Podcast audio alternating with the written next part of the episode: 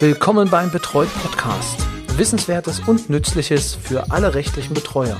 Von und mit Rechtsanwalt Roy Kreuzer. Hallo und herzlich willkommen zu einer neuen Folge des Betreut Podcasts, dem Podcast für rechtliche Betreuer. Von und mit Roy Kreuzer. Auch heute steht uns Dr. Jörg Tänzer Rede und Antwort. Hallo, Herr Dr. Tänzer. Hallo, Herr Kollege Kreuzer. Wer Herrn Dr. Tänzer noch nicht kennt, ähm, was, also wer sich halbwegs äh, unter, wer halbwegs unterwegs ist im Betreuungsrecht, ähm, es ist schwer, nicht über Sie zu stolpern, Herr Kollege.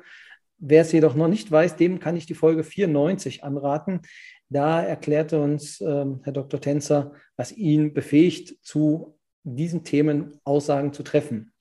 Also deswegen, das lassen wir diesmal weg und gehen direkt in das Thema Registrierungsverfahren. Eines äh, der heißesten Themen. Was bedeutet das Registrierungsverfahren? Es bedeutet, jeder Betreuer muss demnächst, um es vielleicht vorwegzunehmen, bei einer Stammbehörde registriert sein. Wer nicht registriert ist, kann nicht als Berufsbetreuer arbeiten. Habe ich das soweit ganz kurz rudimentär zusammengefasst, Herr Dr. Tänzer?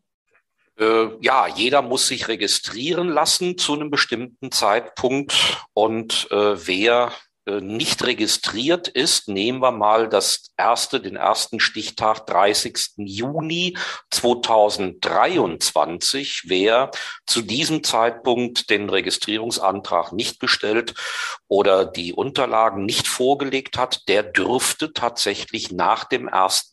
Juli, ab dem 1. Juli nächsten Jahres nicht mehr vergütet tätig sein. Er kann weiter ehrenamtlich tätig sein, aber Voraussetzung für eine vergütete Tätigkeit wird spätestens dann die Registrierung sein. Also, liebe Kollegen, wer automatisch ins Ehrenamt möchte, muss nichts tun. Aber für den Rest, da werden wir jetzt mal gucken, wer was tun muss. Genau, also wir hatten das ja schon vorbesprochen. Es gibt ja drei Kategorien von Betreuern, die wir unterscheiden im Rahmen des Registrierungsverfahrens. Vielleicht nennen Sie uns mal, welche das sind und was diese Person im Kern unterscheidet. Ja, also fangen wir historisch gesehen hinten an bei den Altbetreuern, so wie ich sie nenne. Ähm, steht nicht offiziell im Gesetz, aber ich sage mal drei Menschen, die sich ins, intensiv damit beschäftigen, Herr Fröschle, Herr Deinert und ich, äh, wir verwenden diese Unterscheidung also. Altbetreuer sind die, die schon vor dem 01.01.2020 berufsmäßig tätig waren. Um das dann darzulegen, muss dann beim Registrierungsantrag, den auch Altbetreuer stellen müssen, ein Betreuungsbeschluss, ein ja, Betreuerbestellungsbeschluss vorgelegt werden, der die berufsmäßige Vergütung oder berufsmäßige Bestellung vergütet also beinhaltet. Und dieser Beschluss muss vor dem 01.01.2020 datieren. Wenn das nachgewiesen ist, dann äh, haben wir einen Altbetreuer, Verzeihung, haben wir einen Altbetreuer, der oder die dann ohne Sachkundennachweis, weil die vermutet wird aufgrund der langen Tätigkeit, der dann die Registrierung äh, bekommt, wenn bestimmte formale Voraussetzungen erfüllt sind. Genau. Dann die nächste Kategorie sind die sogenannten Bestandsbetreuer, die am 31.12. diesen Jahres spätestens dann berufsmäßig tätig waren, aber eben erstmals nach dem 1.1.2020 erstmals berufsmäßig bestellt wurden. Äh, die müssen sich registrieren lassen mit einem Sachkundenachweis, so wie auch die dritte Kategorie, die Neubetreuer. Nur die Bestandsbetreuer müssen keine Prüfungen ablegen. Das heißt, Sie müssen zwar den Sachkundenachweis umfassend erbringen, alle Module nachweisen, aber die müssen nicht geprüft nachgewiesen sein. Das müssen die Neubetreuer machen, die also ab dem 1. Januar 2023 äh, tätig werden wollen, wenn sie erstmals berufsmäßig bestellt werden wollen, müssen Sie vorher einen Registrierungsantrag gestellt haben, spätestens am 30.06., wie alle anderen auch, müssen Sie dann die Registrierungsunterlagen vorgelegt haben und werden registriert.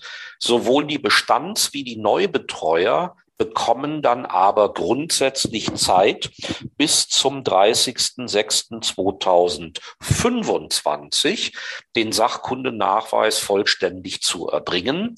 Äh, die Bestandsbetreuer ohne Prüfung, die Neubetreuer mit Prüfung. Also das war jetzt ein schöner Überblick. Wir gehen jetzt nochmal äh, ins Detail. Vielleicht gucken wir uns als erstes mal die Altbetreuer an. Also dazu, ich habe 2018 begonnen. Das heißt, äh, ich würde mich dann zu diesen Altbetreuern zählen, Richtig. müsste quasi also nur ein formloses Schreiben äh, an die Behörde richten und sagen, ich würde gerne weiterhin Berufsbetreuer sein. Reicht das aus? Zunächst mal reicht das aus. Äh, es muss also spätestens zum 30.06. dieser Antrag auf Registrierung, der kann formlos gestellt werden, äh, vorgelegt werden, muss bei der Betreuungsbehörde eingehen, bei der Stammbehörde, kommen wir gleich noch dazu. Ja. Und dann müssen aber auch bis zu diesem Zeitpunkt die notwendigen Unterlagen, Dokumente und Erklärungen vorgelegt werden, die auch für die Altbetreuer ohne Sachkundennachweis erforderlich sind, um die Registrierung vornehmen zu können. Im Prinzip kann ich sagen, als Altbetreuer oder für alle Kollegen, die es jetzt hören, ähm, die Behörde kommt dann auf mich zu, wenn sie noch etwas haben wollen von mir nach dem Antrag. Oder ist das, ist das so richtig?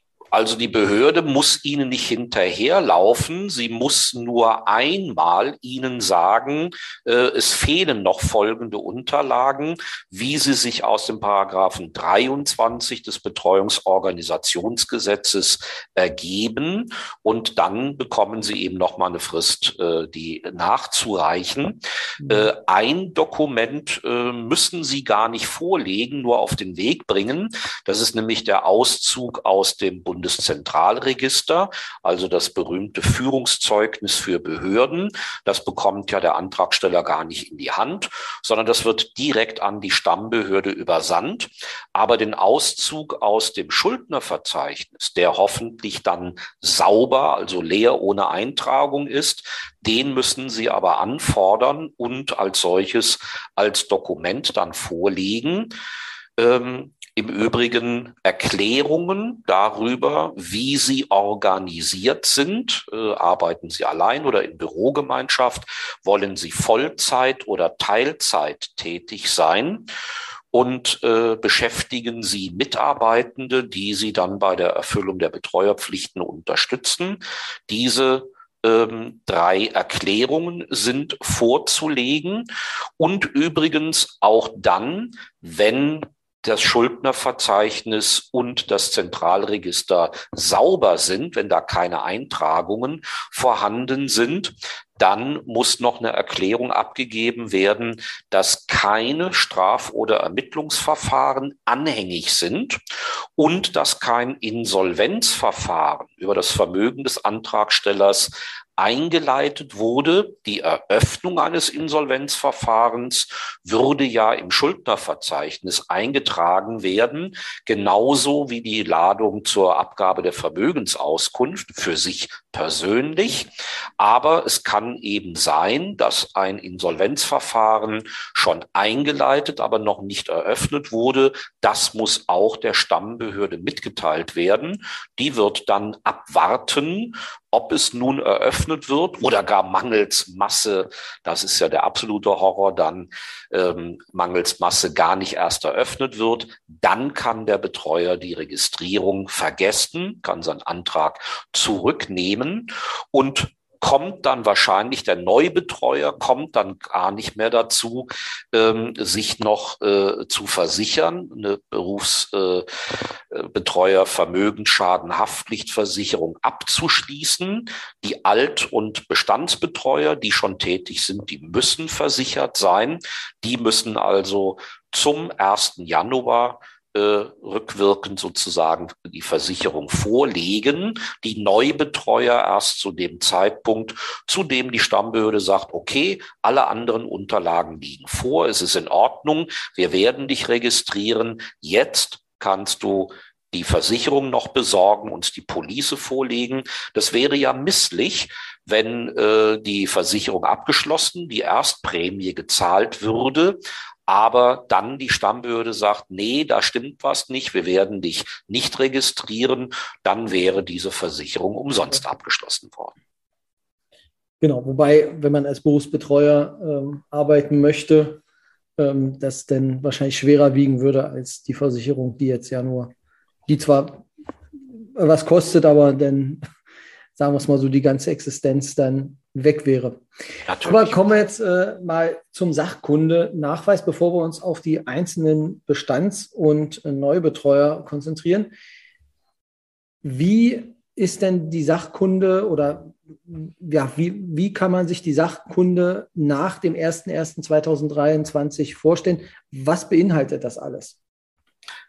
Nehmen wir zunächst mal die Neubetreuer, die geprüfte Sachkunde nachweisen müssen.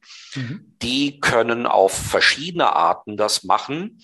Hm, Im Moment, jetzt im Juni 2022, kann noch niemand einen Sachkundenachweis erbringen, weil wir erstens noch nicht wissen, äh, welche Anforderungen dazu gestellt werden. Dazu müssen wir noch abwarten, was in der Betreuerregistrierungsverordnung geregelt sein wird. Die soll am 8. Juli im Bundesrat verabschiedet werden. Ob das dazu kommt, das müssen wir noch abwarten. Das werden wir die nächsten Tage erfahren, ob sich da die Länder einigen können, dass sie das dann verabschieden. Also im Moment weiß noch niemand genau, nach welchen Regeln der Sachkundenachweis zu erbringen ist. Äh, fest steht wohl, dass elf Module, dass das gesamte Wissen in elf Module verpackt wird, die insgesamt 360 Unterrichtseinheiten, das sind 270 Zeitstunden umfassen. Und das bedeutet, wenn man einen Seminartag mal mit sechs äh, Stunden, mit acht Unterrichtseinheiten ansetzt, dass dann in 45 Tagen oder in neun Wochen ein kompletter Sachkundelehrgang mit Prüfung absolviert werden kann. Das wird aber nur für die gelten, die keinerlei Vorkenntnisse haben. Das heißt, diejenigen, die schon Zertifikatskurse oder andere Fortbildungen in neuerer Zeit absolviert haben, ich würde hier als Stammbehörde nicht Fortbildungen über das alte Recht akzeptieren, sondern eben, soweit es mhm. um die Module Betreuungsrecht geht, erst äh, neuere Fortbildungen der letzten Jahre akzeptieren. Ähm, die können dann als sogenannte anderweitige Nachweise angerechnet werden auf den gesamten Sachkundenachweis, sodass viele Betreuer innen, die schon solche Nachweise erbringen können, äh, sich die dann bei der Betreuungsbehörde, bei ihrer Stammbehörde anerkennen lassen. Die können schon vor der Registrierung vorgelegt werden und dann muss die Stammbehörde diese Nachweise prüfen und bescheiden. Ähm, wer tatsächlich keine anderen Nachweise hat, der kann alternativ zu einem Sachkundelehrgang eines durch Landesrecht zertifizierten Anbieters auch ähm, einen Studiengang absolvieren. Es laufen gegenwärtig Studiengänge privat finanziert, die einerseits mit dem Bachelor abschließen, also schon nach geltendem Recht ähm, die Vergütungstabelle C erbringen würden und die dann nach neuem Recht, das werden die Veranstalter so hinkriegen, dass damit dann die gesamte Sachkunde, dass alle Module damit abgedeckt sind. Das sind so, ich sag mal ja, die drei Formen, in denen äh, im Wesentlichen der Sachkundenachweis erbracht wird. Spezielle Betreuerstudiengänge, äh, komplette oder teilweise modulweise Sachkundelehrgänge, die aber wahrscheinlich erst dann im nächsten Jahr absolviert werden können, weil zunächst mal die Anbieter zertifiziert werden müssen. Und dann, und das wird wohl die Masse sein, mindestens der Bestandsbetreuer, die anderweitige Nachweise erbringen und dann punktuell Veranstaltungen besuchen müssen, um dann am Ende komplette Module abgedeckt zu haben, die Bestandsbetreuer ohne Prüfung, die Neubetreuer mit Modulprüfung. Also das muss man vielleicht auch nochmal sagen. Es gibt aktuell also keine Anbieter, die nach neuem Recht schon einen Kurs anbieten können. So ist es, weil erstens noch nicht ähm, feststeht, äh, wie überhaupt, äh, das ist in Paragraphen 8 der Betreuerregistrierungsverordnung des Entwurfs geregelt, wie diese Zertifizierung der Anbieter konkret aussehen soll. Äh, wir wissen auch noch nicht, welche Veranstaltungen am Ende wirklich angeboten werden müssen, wie sie organisiert werden können. Und es stehen auch in den Ländern noch nicht die Behörden fest, die diese Zertifizierung durchführen. Das heißt, jeder, der heute erklärt, wir bieten bereits Sachkundelehrgänge an, der äh, ja ist nicht ganz seriös. Ich äh, beabsichtige hier in Berlin auch, mich äh, zertifizieren zu lassen. Und ich sage in meinen Ankündigungen meiner Webinare etwas nebulös, wenn Sie diese Webinare belegen, dann werden Sie voraussichtlich einen Anspruch darauf haben, dass das als anderweitiger Nachweis angerechnet wird, anerkannt und angerechnet wird, versprechen, kann es aber gegenwärtig niemand, weil wir erstens noch nicht äh, die Rechtsgrundlagen für die Zertifizierung haben und weil wir auch noch nicht wissen, wie die Stammbehörden dann mit solchen anderweitigen Nachweisen, äh, Nachweisen der letzten Jahre oder Nachweisen ab dem nächsten, ab dem kommenden Jahr, wie die damit umgehen werden, wie sich also diese Anerkennungspraxis der anderweitigen Nachweise entwickeln wird. Okay, also machen wir es mal plastisch an einem Beispiel. Nehmen wir jetzt mal das eine Modul, was meinetwegen 20 Unterrichtseinheiten hat. Nun habe ich ein Seminar bei Ihnen belegt mit sechs, sechs Unterrichtseinheiten und reiche es dann in dem Fall bei der Behörde ein und sage, bitte akzeptiere dies als Seminar für das Modul. Wer entscheidet das dann, ob dieses Seminar jetzt so anerkannt wird oder nicht? Das entscheidet die Stammbehörde, bei der dieser anderweitige Nachweis vorzulegen ist. Das ist im Gesetz geregelt, dass also ähm, diese Anerkennung als anderweitiger Nachweis beantragt wird und durch Verwaltungsakt beschieden wird. Zuständig ist die Stammbehörde, also die Behörde, in deren Bezirk, Kreis, Stadtbezirk äh, der Betreuer seinen Sitz oder Wohnsitz hat und äh, damit also festgestellt wird, welche Behörde äh, für seine Registrierung und damit auch für den Sachkundenachweis zuständig ist. Und äh, ja, das ist im Moment äh, noch äh, wäre es verfrüht, jetzt schon Nachweise vorzulegen. Ähm, die werden, die, die würden zwar dann irgendwann auch bearbeitet werden, aber wahrscheinlich erst im vielleicht vierten Quartal oder auch erst Anfang des Jahres. Äh, das hängt jetzt davon ab, wie schnell die Betreuungsbehörden auf, sich aufstellen, um diese anderweitigen Nachweise prüfen und bescheiden zu können. Okay. Vielleicht es ist jetzt mehrmals schon der Begriff Stammbehörde gefallen. Da würde ich gerne noch mal kurz drauf eingehen. Also bei mir ist es jetzt relativ einfach. Ähm, ich habe meinen Sitz in Küritz im Landkreis OPR. Ich wohne in einem kleinen Dorf mit, äh, glaube ich, mehr Katzen als Einwohnern, auch im Landkreis Ostprignitz. Und für mich ist jetzt die Betreuungsbehörde in Neuruppin als Stammbehörde zuständig weil Sie hatten ja gesagt, das ist ja der Wohnsitz. Äh, also der Wohnsitz wäre ja dann die Stammbehörde. Wenn ich jetzt aber im Land, im Havelland wohnen würde, Wie würde es denn aussehen? Sie müssen eine Erklärung abgeben, von wo aus Sie die Berufsbetreuertätigkeit ausüben wollen. Das heißt, Sie können selbstverständlich zu Hause im Homeoffice arbeiten oder Sie haben einen Bürozugang, vielleicht eine Bürogemeinschaft und üben von dort aus Ihre Betreuertätigkeit aus. Sie müssen sich festlegen.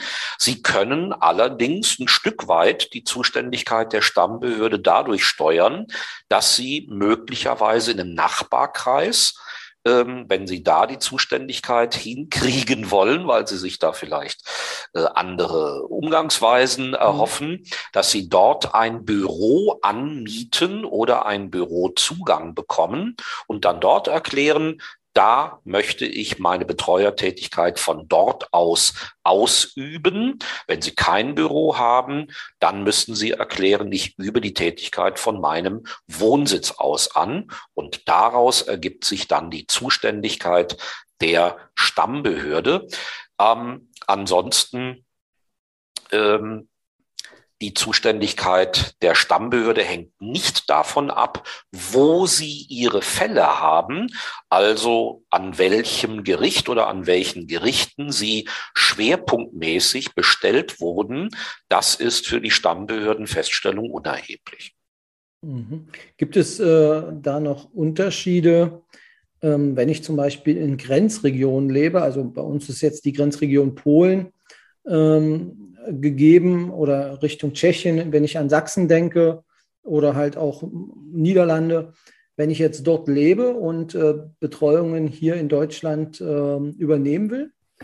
In der Tat, das ist die einzige Ausnahme von diesem Sitzprinzip, denn es gibt halt im Ausland keine Betreuungsbehörde, die sie äh, registrieren könnte. Da gilt in der Tat das Prinzip Zuständigkeit der Stammbehörde da, wo der Schwerpunkt der Betreuertätigkeit liegt. Also jemand zieht nach na, Stettin ist vielleicht ein bisschen zu weit nördlich, nehmen wir Zilonagora ähm, und ähm, wohnt dort oder weiter an der Grenze und wird dann in Märkisch-Oderland tätig im Grenzbereich, ähm, hat also in äh, Bad Freienwalde beispielsweise dann Fälle und auch in Strausberg. Dann würde gezählt werden zum Zeitpunkt der Behördenentscheidung. Es muss dann zu einem Stichtag eine aktuelle Liste vorgelegt werden. Das hatte ich vorhin noch vergessen bei den Zulassungsvoraussetzungen. Die Bestands- und Altbetreuer müssen eine Liste der aktuell geführten Fälle nach Gerichten und Aktenzeichen ohne Namen vorlegen. Und wenn Sie dann, ja, ich sag mal, Sie wohnen in Polen, äh, haben in Bad Freienwalde 16 und in Strausberg 15 Fälle, dann ist für Sie, ja, trotzdem Märkisch-Oderland, das war jetzt ein blödes Beispiel, wo hätten wir denn noch einen Nachbarkreis, noch eine Nachbarkommune? Ja, Sie werden noch in Prenzlau tätig ja. mit 15 Fällen, dann wäre aber trotzdem Märkisch-Oderland und nicht Uckermark für Sie die zuständige Stammbehörde. Das gilt aber wirklich nur für diese wenigen Fälle von Betreuern, die ihren Wohnsitz im grenznahen Ausland haben. Im Inland spielt die Frage, wo sie wie viele Fälle führen, wo sie bestellt sind, keine Rolle. Genau, aber ist vielleicht ja auch ähm, für Personen, die im, im Grenzgebieten leben und vielleicht umziehen wollen, ja auch äh, nicht ganz uninteressant, dass äh, sie damit jetzt nicht ihre, ja, ihre, ihre ähm, Tätigkeit gefährden. Das so ist es. Also das halte ich deswegen auch schon für relevant. Genau, kommen wir zurück zum äh, Registrierungsverfahren. Das heißt, Sie hatten es schon angesprochen, elf Module ähm, wird es vermutlich geben, ähm, die dann ähm, ja, mit Stunden abgedeckt werden müssten. Ähm, wie läuft das dann weiter? Es gibt ja dann, ähm, also da, die Behörde prüft ja dann, ob alle ähm, Module erbracht sind und würde dann einen Bescheid erlassen, oder? Richtig. Äh, die äh, Registrierung am per 30.06.23, dann müssen ja die anderen Unterlagen vorgelegt werden. Diese Registrierung ist eine vorläufige Registrierung, wenn dann die Bestands- und Neubetreuer Zeit haben, bis zum 30.06.2025 die vollständigen Sachkundenachweise vorzulegen und bekommen dann spätestens nach dem 30.06.25 ihre endgültige Registrierung. Die vorläufige Registrierung aus dem Jahr 23, die bleibt bis dahin erhalten. Das mhm. ist geregelt in einem äh, ja, Reparaturgesetz, eine Reparaturnovelle schon zum Betreuungsorganisationsgesetz, eines der wenigen Gesetze, die schon vor ihrem Inkrafttreten geändert werden. Aber hier soll den Betreuern mehr Zeit gegeben werden, äh, Sachkundenachweise zu erbringen. Also am 1. Januar sind die tätigen Alt- und Bestandsbetreuer äh, fiktiv registriert wenn Sie am 31.12. Mhm. vergütet tätig waren, sind Sie am 1. Januar fiktiv registriert. Sie werden nach dem 30.06. schriftlich durch Bescheid vorläufig registriert und die Bestands- und Neubetreuer, die bis dahin vorläufig registriert sind, werden endgültig abschließend registriert, na, spätestens nach dem 30.06.25. Okay. Ja, ähm, aus meiner Sicht ähm, sind das, also ist, ist das für mich so dieses Verfahren, weil, oder vielleicht nochmal zurück äh, zu dem Bescheid, der ist natürlich dann auch anfechtbar, falls er nicht so ausfällt, wie sich der Betreuer das wünscht, oder? So ist es. Die Versagung der Registrierung ist, äh, und da haben wir jetzt ein, tatsächlich einen Systemwechsel, das ist ein Verwaltungsakt einer allgemeinen Verwaltungsbehörde. Und die sind anfechtbar auf dem sogenannten Verwaltungsgerichtsweg.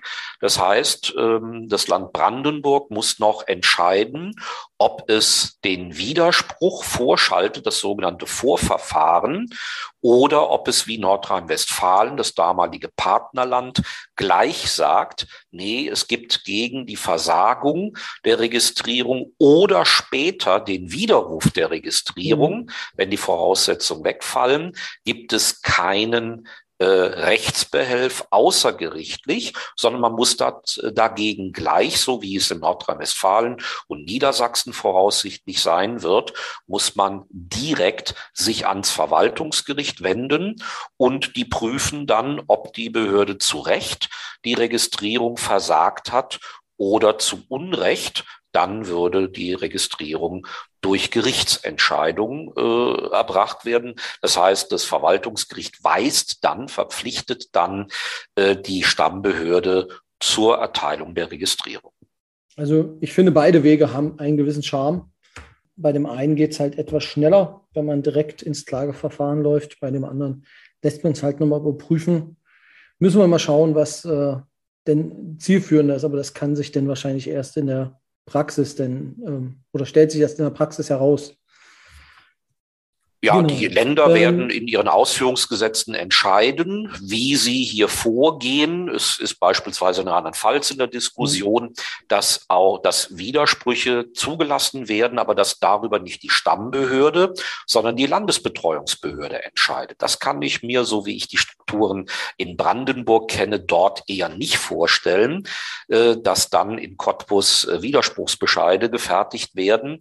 Ähm, hat sich zwar vieles verändert, seitdem ich dort tätig war, aber das kann ich mir eher nicht vorstellen, dass das hochgezont wird, wie es so schön heißt. Aber das entscheidet der Landesgesetzgeber in Potsdam, äh, wie dann das Verfahren äh, im Hinblick auf die Versagung oder auf den Widerruf der Registrierung gestaltet wird.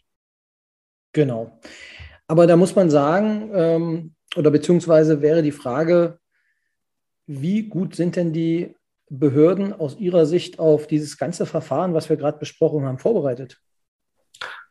Nun zum jetzigen Zeitpunkt noch nicht übermäßig gut. Ähm, es kommen auch brandenburgische Behördenvertreter in meine Veranstaltungen dazu und äh, besuchen andere Fortbildungen. Also haben schon mal gehört, was da auf sie zukommt. Aber Gespräche, die ich letzte, vorletzte Woche so geführt habe, auch mit brandenburgischen Behördenvertretern zeigen, dass da noch große Unsicherheit besteht über die Rechtsauslegung Auslegung und vor allem, wie praktisch dann am Ende die Prozesse der Registrierung und vor allem der Sachkundenachweisprüfung, wie das gestaltet wird.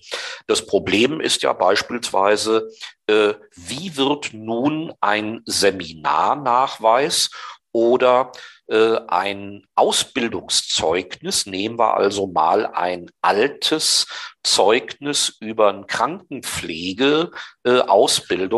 Wie wird das nun von der Stammbehörde geprüft? Welche Teile, welche Fächer, nehmen wir also alte mhm. Zeugnisse, wo noch nicht Modulprüfungen wie in der neuen Krankenpflegeprüfung, äh, Gesundheitspflegerprüfung enthalten sind, sondern da werden einfach Fächer geprüft. Dann muss die Stammbehörde äh, überlegen, hm, auf welche Module bei Modul 4 Krankheitslehre, da wird das relativ klar sein. Aber nehmen wir halt einen Psychiatriepfleger, der einen Schwerpunkt da äh, gebildet hat oder fortgebildet mhm. ist. Auf welche Module darüber hinaus könnte so eine Psychiatriepflegeausbildung angerechnet werden? Und das ist noch alles sehr unklar. Ähm, da äh, werden die Behörden sich also vermutlich schwer tun, weil da auch noch nicht Empfehlungen absehbar sind. Ich werde jetzt mal an alle Behörden ähm, eine äh, mal komplett diese elf Module aufstrippen. Das heißt, ich werde sozusagen 360 Unterrichtseinheiten bezeichnen und das mal den Betreuungsbehörden äh, zur Verfügung stellen. Äh, das ist zwar keine Garantie, dass das genau so am Ende aussehen kann, aber dass die Behörden sich da mal reinfinden können, wie diese Module gestaltet äh, sind, wie die aufgebaut sind. Und dann habe ich ganz praktisch mal in einer Runde in einem Bundesland den Behörden gesagt, dann ähm, nehmt mal diese 360 Unterrichtseinheiten, diese Auflistung, äh, schneidet die auseinander und legt dann diese einzelnen Unterrichtseinheiten auf die Zeugnisse und auf die Zertifikate, die ihr vorgelegt bekommt, drauf. Das erkennt er dann an und wenn da was fehlt, das wird eben nicht anerkannt. Das kann eine Vorgehensweise sein. Ich bin sehr gespannt, wie das am Ende laufen wird und äh, wann die Behörden auch personell in der Lage sein werden, Verwaltungsverfahren komplett durchzuführen. Das sind ja überwiegend sozialpädagogisch qualifizierte äh, Mitarbeitende, die müssen sich jetzt Verwaltungskompetenz drauf schaffen, denn sie werden jetzt Ordnungsbehörden, ähnlich der Gewerbeaufsicht und müssen auch so, unter mhm. anderem auch so arbeiten. Und das wird noch eine ganze Zeit dauern, bis das bei den auch brandenburgischen Stammbehörden so umgesetzt wird. Also jeder, der das hört, merkt, viel Rücksicht ist in der Zukunft äh, gefordert. Ähm, das es ist für alle neu, sowohl als für Sie als Betreuer als auch oder Betreuerin, als auch für die Behörden, Mitarbeiterinnen. Vielleicht eine Frage, die da immer noch äh, rumgeistert in diesem Zusammenhang, äh, sind die sogenannte, ist die sogenannte Fallzahlbegrenzung. Gibt es jetzt ähm, für Neubetreuer oder auch für Bestandsbetreuer, geht es ja eigentlich nicht, oder auch für Altbetreuer, da sehe ich ähm, ja, Probleme, äh, im Bestandsschutz jedenfalls. Aber gibt es für Neubetreuer eine Fallzahlbegrenzung oder ist das geplant? Nein. Da haben wir in der Facharbeitsgruppe lange drüber diskutiert. Es bedurfte auch großen Aufwandes, vor allem den Landesjustizvertretern, zu erklären, dass also äh, eine absolute Fallzahlenobergrenze äh, einheitlich äh, überhaupt nicht zu rechtfertigen ist, sondern ähm, dass also ähm, in einem sozusagen breiten Spektrum von Fallkonstellationen äh, die Kapazitäten der Berufsbetreuer sich äh, entwickeln und sich darstellen. Das heißt, jemand, der zu Hause ohne Mitarbeitende ähm, Teilzeit tätig sein will, wird deutlich weniger Fälle führen können als jemand, der mit Mitarbeitern in einer Bürogemeinschaft mit Verwaltungskräften äh, und sich gegenseitig äh, vertreten können in der Bürogemeinschaft tätig ist, der oder diejenige wird deutlich mehr Fälle führen können. Deswegen soll das ja auch beim Registrierungsantrag mitgeteilt werden und Veränderungen müssen dann ebenfalls der Stammbehörde mitgeteilt werden.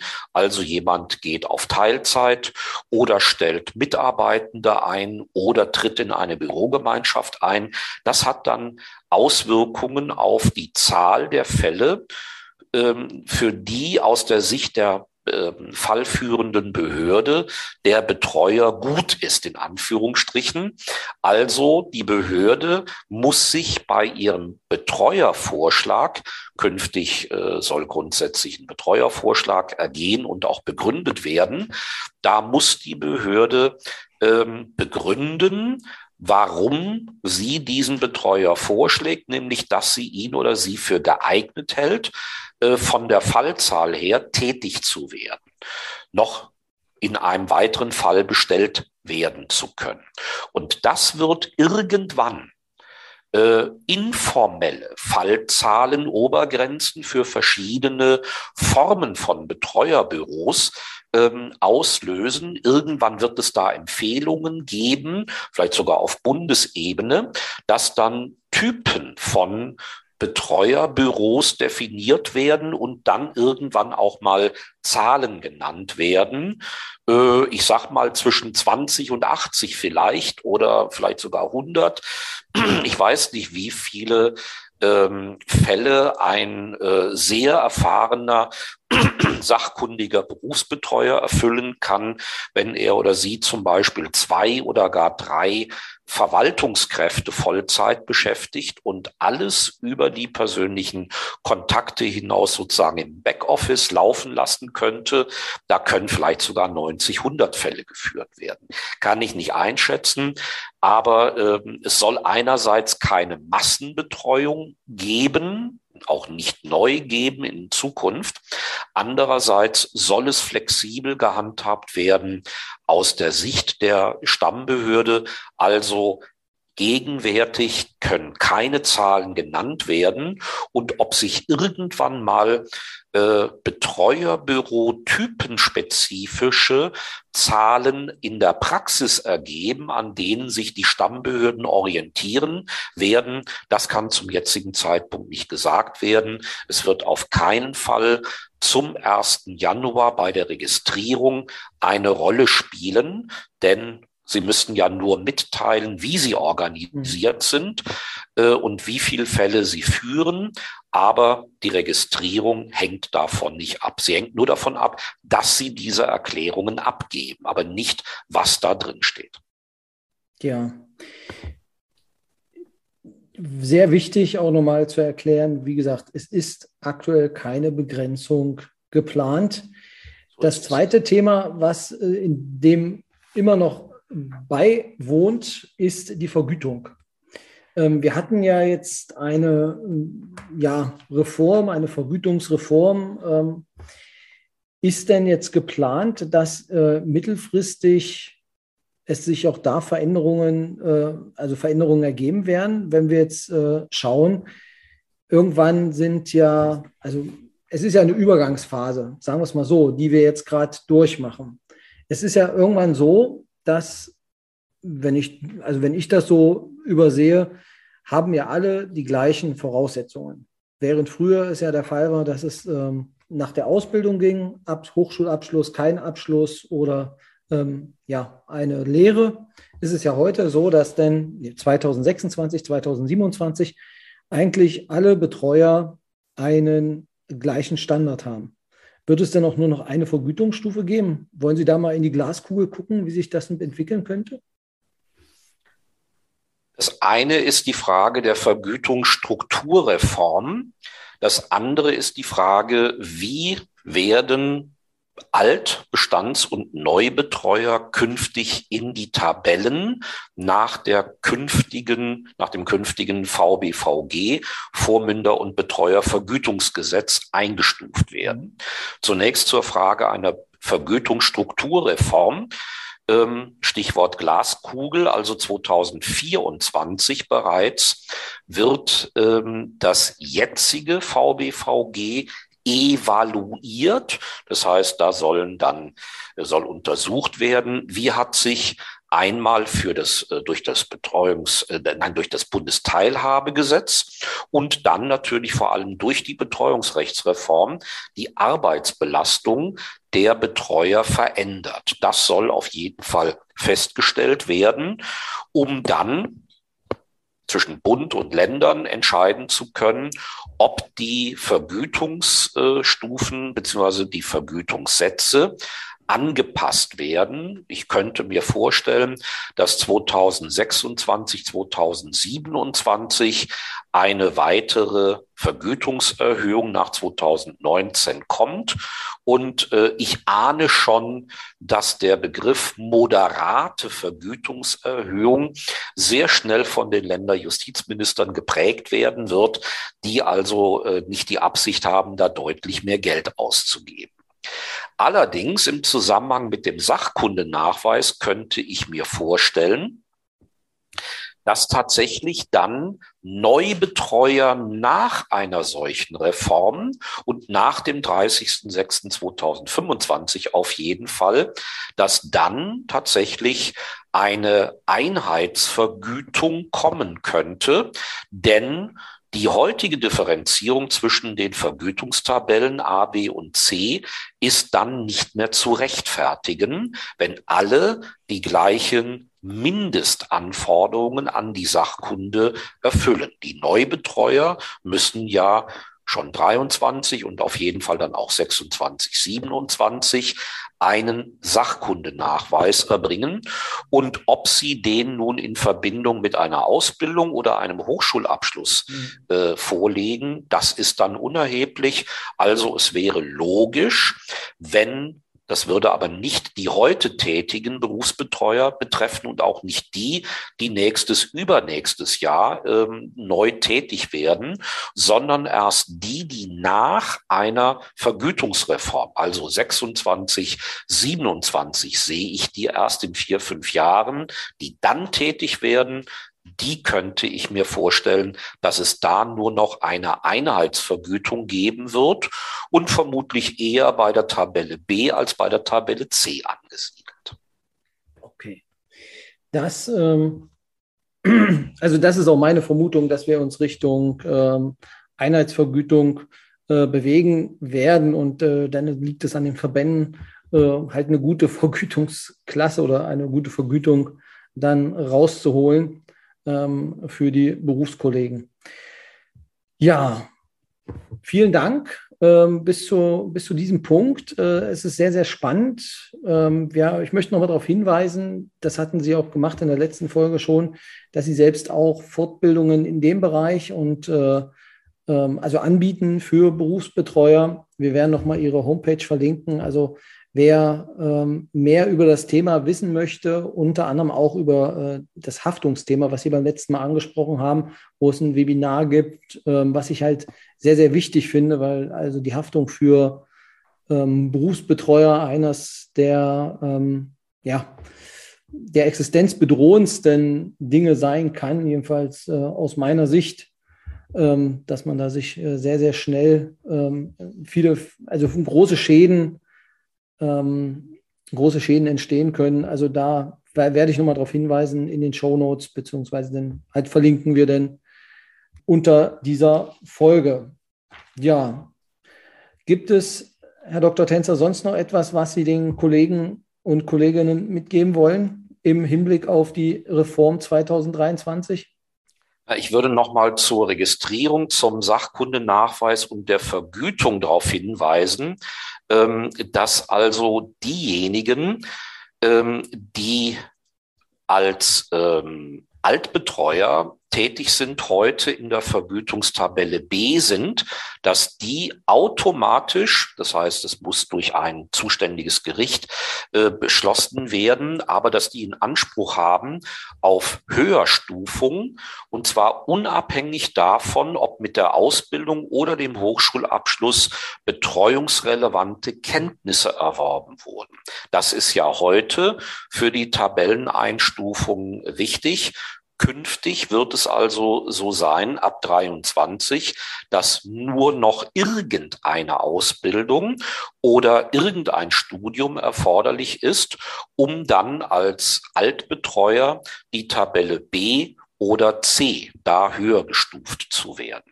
Bestands- und Neubetreuer werden nur dann hochgestuft, wenn sie einen Sachkundenachweis erbringen, sodass also ähm, es für die Bestandsbetreuer interessant sein kann, nicht die äh, Zeit bis 2025 abzuwarten, mhm. bis sie dann einen Sachkundenachweis erbringen, sondern möglichst bald den Sachkundenachweis erbringen, sobald die Lehrgänge äh, möglicherweise auch von mir, vom BBFW angeboten werden, dass sie möglichst bald den Sachkundenachweis erbringen, um dann früher hochgestuft werden zu können, je nachdem, ob sie einen Berufsabschluss oder einen Hochschulabschluss haben. Okay.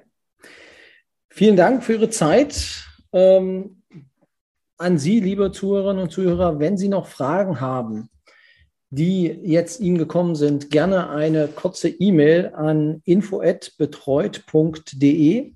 Äh, vielleicht kann ich sie beantworten. Ansonsten werde ich wahrscheinlich Herrn Tenser nochmal belästigen. Vielleicht gibt er mir dann noch eine Antwort darauf und dann kann ich sie in einer der nächsten Folgen noch äh, beantworten.